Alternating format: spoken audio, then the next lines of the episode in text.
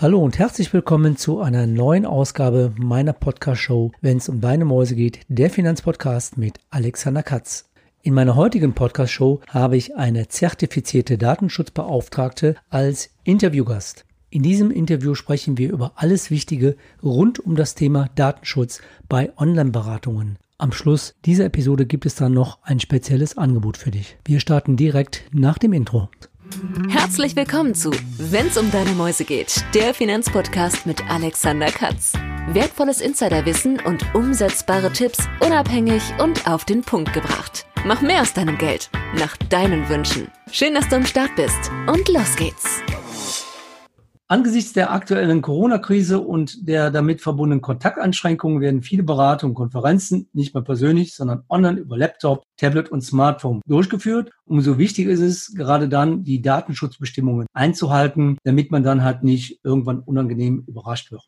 Und deshalb habe ich heute in meiner Podcast-Show eine renommierte Datenschutzexpertin eingeladen, die es in ihrer charmanten Art versteht, das trockene Thema sehr lebendig zu erläutern. Und zwar so, dass du künftig keine Angst und keine Unsicherheit mehr vor diesem Thema haben wirst. Mein Interviewgast ist zertifizierte Datenschutzbeauftragte und gelernte Chemielaborantin, war dann im technischen Vertrieb 16 Jahre tätig, anschließend IT-Projektleiterin. Herzlich willkommen, Daniela Rennings in meiner Podcast-Show. Hallo. Lieber Alexander. Ja, nachdem wir eben schon mal, das kann ich den Zuhörern ja sagen, schon mal dieses Interview gemacht haben, habe ich festgestellt, im Zeitalter von Zoom, ich habe den Aufnahmeknopf nicht gedrückt. Den habe ich jetzt nochmal gedrückt und jetzt fange ich halt mit den Fragen jeder nochmal an. Wir haben es zumindest in der Mitte gemerkt, dass es nicht aufgenommen hat. Erste Frage, wie kommt man denn eigentlich dazu, sich auf dieses Thema, was du machst, zu fokussieren, wo jeder, ich auch, großen Respekt vor hat? Was hat zu deiner Entscheidung geführt, das zu tun? Naja, ich hatte den äh, Vorteil halt, dass bereits seit meiner Ausbildung Dokumentation und Analytik einfach ein durchlaufender Posten war. Egal, was ich gemacht habe, es fiel mir immer wieder vor die Füße. Und den entscheidenden Hinweis bekam ich äh, von einem befreundeten äh, Fachanwalt für Datenschutz beziehungsweise IT-Fachanwalt, der mich wegen einer ganz anderen Sache befragte und meinte, sag mal, du kannst dich doch so wundervoll mit so kruden Themen wie Datenschutz, äh, Datensicherheit beschäftigen. Du findest da ja auch noch immer Spaß dran. Wäre das nicht was für dich? Und dann habe ich erst so ein bisschen überlegt, na ja, ne, da braucht man bestimmt ein bisschen mehr an Hintergrund. Dann war es aber schon um mich geschehen und ich habe mich da so intensiv eingearbeitet, dass ich dann gesagt habe, ja, das ist jetzt tatsächlich mein Weg. Hier bin ich. Ja, das ist doch schön. So haben wir uns ja auch dann kennengelernt, dass du mir da ja auch schon geholfen hast. Welche Anekdote kannst du denn aus deiner Beratungspraxis erzählen, wo die Zuhörer so ein bisschen ins Schmunzeln oder auch vielleicht ins Nachdenken kommen? Ja, also für mich war es tatsächlich ähm, nach zwei Tagen eine sehr starke Überraschung. Ich hatte also ein Mandat bekommen bei einem Unternehmen, 25 Mitarbeiter, die halt wirklich auch dort beschäftigt mit Daten umgehen und die hatten alle das gleiche Passwort. Ich habe dann auch erstmal gestutzt und habe gedacht, bitte, die hatten alle die gleichen Zugangsdaten. Und äh, zwei Tage nachdem ich diese Information bekommen hatte und auch darauf hingewiesen habe, so von wegen, nee, nee, nee, das geht aber nicht, kam dann der Anruf, ja, mein Datenschutzvorfall. Wir wurden gehackt und wir haben jetzt äh, einen Trojaner bei uns im System. Dann ging natürlich erstmal die Analyse los. Wir haben mit Forensikern, also Datenforensikern gearbeitet und haben dann rausgefunden, es war der ehemalige Geschäftsführer, der gekündigt wurde. Und der kannte natürlich auch sämtliche Passworte. Der hat sich dann mit Hilfe von Hackern den Zugriff verschafft. Damit war das System dann erstmal für einige Wochen mhm. aus. Also damit hätte ich jetzt nicht gerechnet. Ich sag mal, dass Privatpersonen sagen, na ja, man ist nicht ganz so vorsichtig, wobei ich zumindest auch verschiedene Passwörter habe. Aber wo wir gerade bei dem Thema sind, bevor wir jetzt auf das Thema Videocodes, was wir jetzt machen, sprechen. Es gibt ja Passwortmanager, ich habe Kaspersky zum Beispiel, der fragt mich ja auch immer, willst du das speichern? Ich tue mich damit schwer, weil ich nie weiß, ja, was passiert denn jetzt eigentlich? Soll ich das, soll ich das nicht? Wie siehst du das? Also es sind ja tatsächlich solche Passwortmanager, die in dieser Antivirensoftware beziehungsweise in der Sicherheitssoftware, die du bei dir installiert hast, nämlich Kaspersky, beinhaltet sind. Der Hintergrund ist ganz einfach, dass wir mittlerweile alle eine Vielzahl von Passworten verwalten müssen.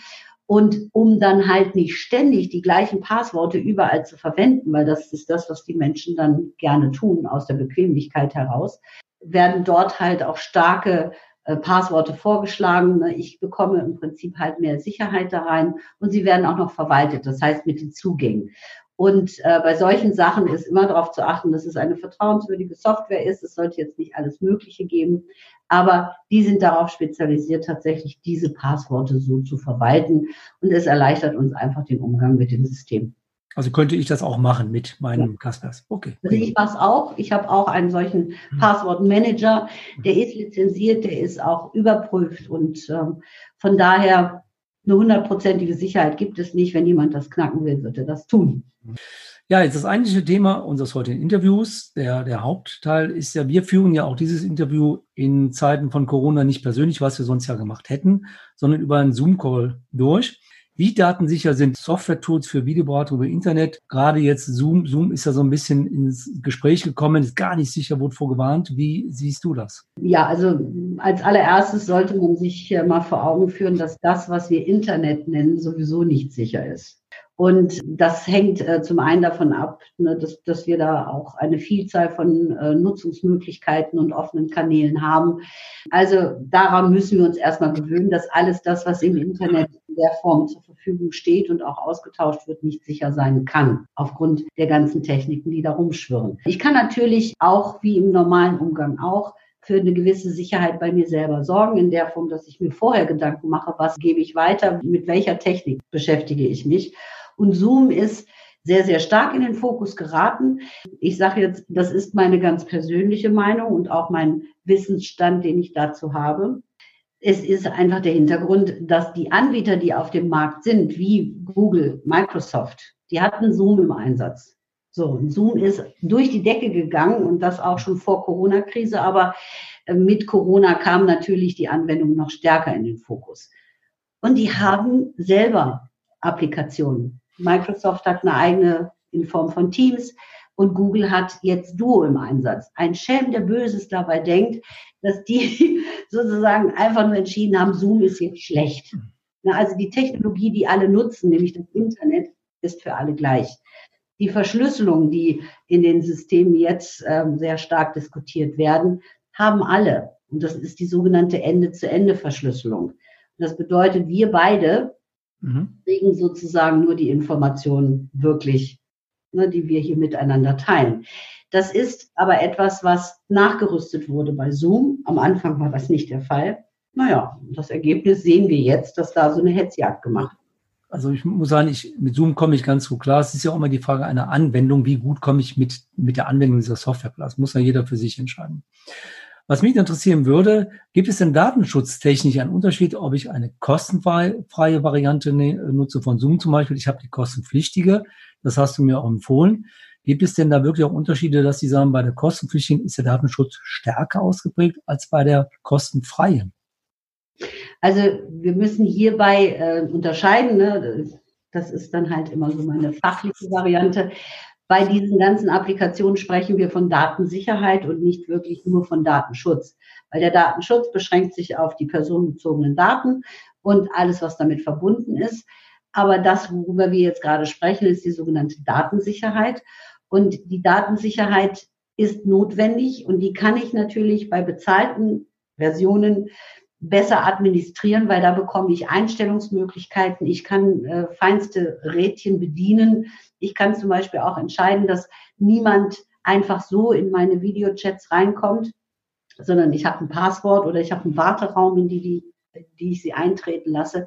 Das habe ich bei den freikäuflichen Versionen in der Regel nicht.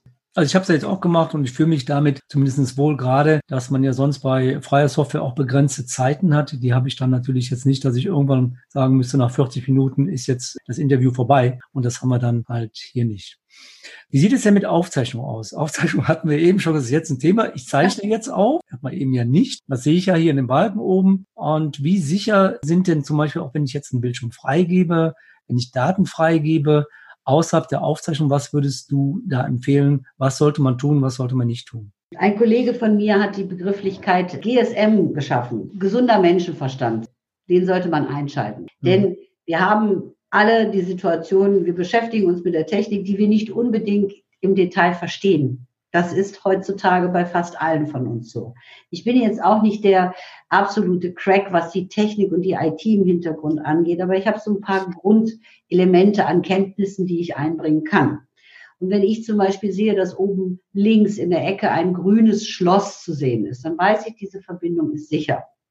Und dann ist gerade, ja, bei mir ist es grün, also ist unsere Verbindung jetzt auch sicher. genau. Okay. Das ist diese Ende-zu-Ende-Verschlüsselung, die uns da visualisiert wird. Gleichzeitig sehe ich auch, dass wir hier aufzeichnen. Jetzt im zweiten Anlauf haben wir die Aufzeichnung tatsächlich. Es läuft, Kamera läuft, Ton läuft, genau.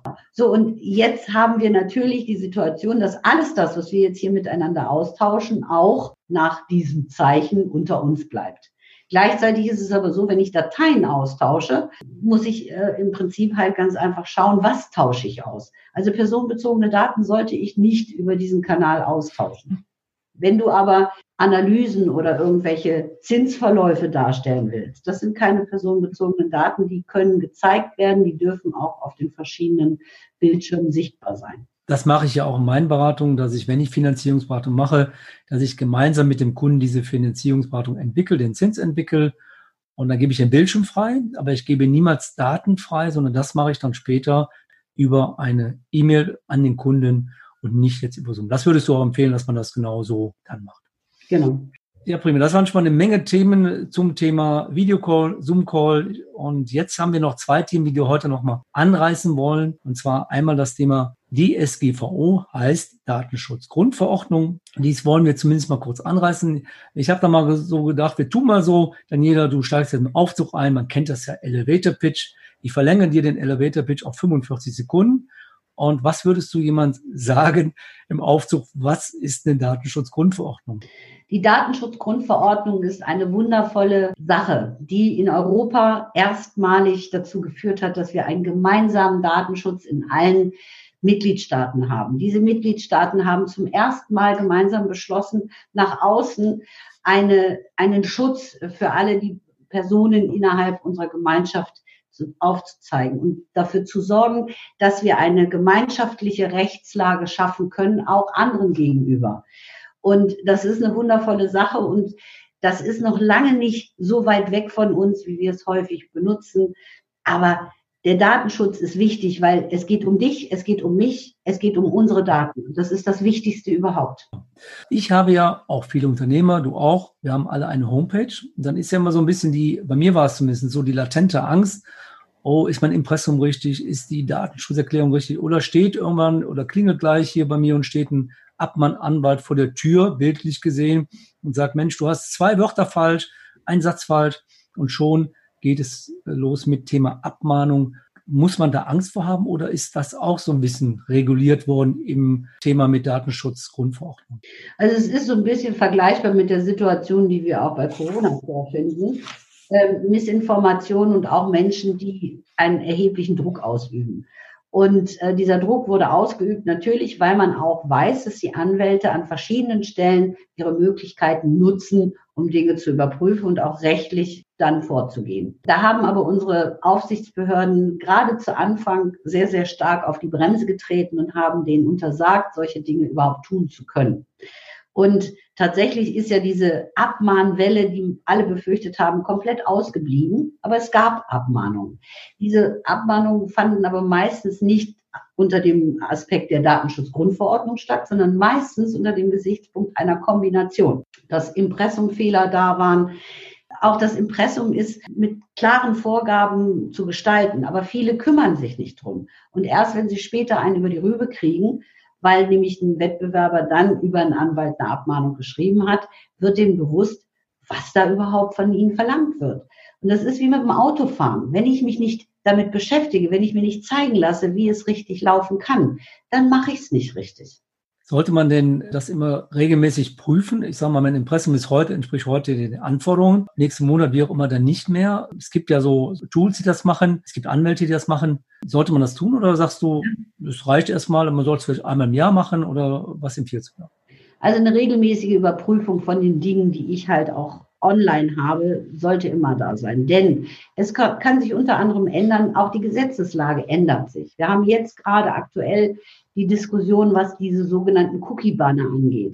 Diese Warnung, dass du, wenn du auf einer Webseite bist, ne, möglicherweise Cookies schon einen entsprechenden Job vornehmen, dass sie sich tracken, dass sie dich statistisch sozusagen einstufen. Und diese Informationspflicht haben wir ja alle als Unternehmer. Ja. Also muss ich meine Webseite entsprechend sicher gestalten. Das fängt bei einem sogenannten SSL-Zertifikat an.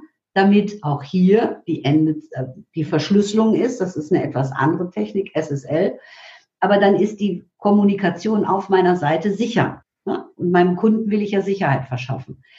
Die Webseite selber braucht eine Datenschutzerklärung. Auch da können sich Dinge ändern, wie zum Beispiel, du hast eine Datenschutzerklärung, da muss auch das Zoom rein. Also das sind alles so Dinge, das passiert tagtäglich. Also es ist etwas, mit dem ich arbeite und über das ich mir Gedanken mache. Es ist aber nichts, wo ich sage, oh, das ist alles zu kryptisch oder alles viel zu schwierig. Gut, jeder sollte eine HTTPS-Seite haben. Das ist ja dann dieses Sicherheitszertifikat, sage ich jetzt mal nicht mal HTTP. Ich glaube, das ist, sollte eben klar sein. Ja. Ich habe ja auch diese Cookie-Warnung bei mir. Oder wenn ich jetzt auf andere Homepages gehe, ich klicke ja immer auf, äh, okay, ich könnte jetzt irgendwie noch Einschwung machen. Ehrlich gesagt, ich mache es nicht. Ich klicke das an und damit ich dann auf diese Seite komme. Ne? Nicht gut. nicht gut. Aber ich persönlich lese dann nicht alles. Aber ja. das heißt, man sollte schon gucken, welche Cookies gebe ich frei oder also das heißt, man sollte schon mehr ein Augenmerk darauf legen, was man da tut. Also ich sag mal, die, äh, unser äh, Bundesgerichtshof beschäftigt sich ja auch mit den Dingen und die haben halt ganz einfach auch herausgefunden, dass viele entweder viel zu viel machen oder mhm. viel zu wenig. Und jetzt gibt es immer wieder halt neue Informationen, wie man es richtig macht. Also die Mischung macht's, ja? Genau. wie immer. Einen Punkt haben wir noch in unserem heutigen Interview. Und zwar Dokumentationspflichten ist ja auch ein Thema von dir, da hast du mich ja auch beraten.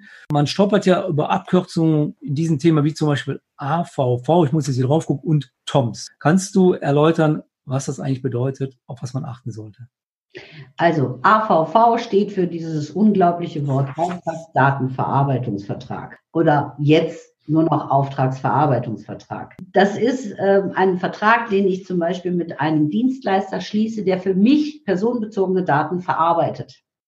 Und äh, da kommen dann immer so Fragen auf, ja, wer, wer, wer soll das denn sein? Unter anderem derjenige, der meine Webseite macht. Denn habe ich ein Kontaktformular, werden dort personenbezogene Daten erfasst. Diese wiederum werden zwischengespeichert oder in einem Prozess äh, verwendet, um mir zum Beispiel eine E-Mail zu schreiben damit ich diese Informationen von meinem Anfragenden habe. Das wiederum ist ein Verarbeitungsprozess und den muss ich dann halt auch sauber abbilden. Und damit der Dienstleister weiß, welche Anforderungen er im Zusammenhang mit mir und der Zusammenarbeit mit mir beachten muss, bekommt er einen Vertrag, in dem diese datenschutzrechtlichen Dinge einfach geregelt sind. Das ist der AVV oder auch länger ausgedrückt Auftragsverarbeitungsvertrag. Und dann gibt es ja Tom oder die Toms. Also wir haben das ja auch gemacht. Du hast mich ja auch beraten. Ich habe es ja immer äh, nie gemacht und nicht wirklich. Was bedeutet Tom? Toms? Tom bedeutet, ist nicht unser bester Kumpel oder doch, er ist ein toller Kumpel. Ähm, Tom steht für technisch-organisatorische Maßnahmen. Und darin werden im Prinzip alle Punkte aufgenommen oder angezeigt, die du als Unternehmer ergriffen hast, um die personenbezogenen Daten zu schützen und halt auch die Datensicherheit zu gewährleisten. Unter anderem, dass du einen Virenscanner einsetzt, um tatsächlich zu verhindern, dass du als Unternehmen angreifbar bist.